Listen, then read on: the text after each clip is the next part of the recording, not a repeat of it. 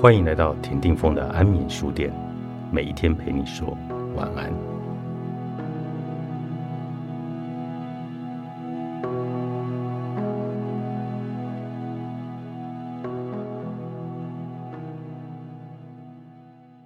会带出重生的呼吸，也只是舍不得那么多人活在萎缩、身心困在创伤的经验走不出来。人生的失落会让我们留在哀悼里。随时愤怒、心痛，没有安全感，活成一个彻底的萎缩体。痛苦只是这种萎缩的一小部分。其实，任何的损失、任何的失落，都会让我们不断的哀悼。这并不遥远。一个人生病有健康的问题，流产失去孩子，失去身体的一部分，遇到孩子有疾病或障碍，失业。财务损失，没能争取到一些人生的机会，受骗、被出卖、被欺负、被凌虐，不受重视，不得不离开熟悉的地方。孩子成年离家退休，从年轻到老，有这么多人生的状况，而我们却无能为力。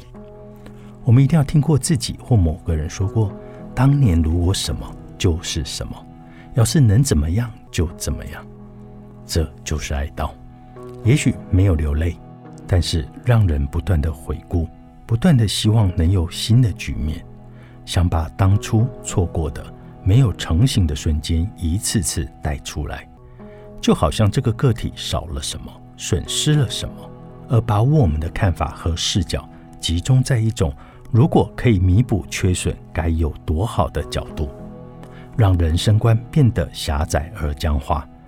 这也像一个壳子，把我们锁住、框住，让人失去对生命的希望，心态变得非常的不灵活，缺乏适应力，连生命的机会都会被当成是负面来对待。所以古人会提醒：生命带来什么，让人得到什么，收获什么，领悟什么，固然很重要，但生命的损失也是一样重要的。我们一般会庆祝生日。中奖喜事，不会去庆祝生命的损失，但失落是一样的重要，甚至是更重要。我们可能庆祝过一件喜事，那甜蜜喜悦的感觉令人难忘。从此，它也给了我们信心和希望，给了我们往前走的理由。但是失落，我们通常挂在心里，不会去处理，消化不了的失落，也就硬化在我们的壳子里。让我们对生命没有安全感，也失去了兴趣。别人眼中再好的机会，在我们眼中也变得不过如此而已，或干脆认定自己不值得，不可能得到。我们一生都被自己洗脑洗下来，人生就这么变小、变窄、变浅了。生命的负面就是这么来的。这当然可以理解，为什么有些人有严重的忧郁。过去打击没有消化，只是把它好像切掉了，不去管它，表面好像没有事，但这个创伤随时在背景里运作，让人活不出快乐。有些朋友经过可怕的遭遇，有压力后创伤症候群也是如此。有些人平常随时在吐气，带着一点声音，其实是带着叹气的作用。就好像随时对眼前对一切感到悲观，随时在后悔，随时不以为然，而要用叹气和声音来表达出来。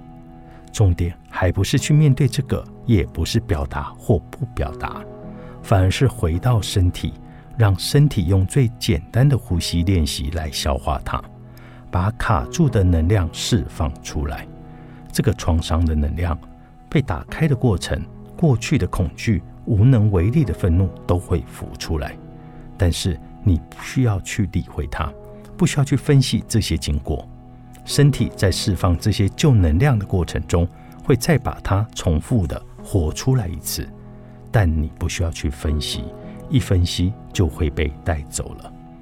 呼吸练习只是方法之一，你也可以透过瑜伽、静坐、螺旋舞，各式各样的方法。让它自然的活出来，流出来，透过完全中性的心态处理它、消化它。一般的心理治疗，透过不断的谈话与回顾，用念头在时空里创造疗愈的空间，让创伤重新浮出来而释放。我们这里的方法是将意识交给身体，透过身体的无想、无念，进入一种神圣的空间。而这神圣的空间与念头和时空无关，是超越这个时空。只有这个样子，才能真正处理时空的一个结、问题、状况，而让它消失。如果始终停留在这个时空的范围，永远没有办法处理心理的问题。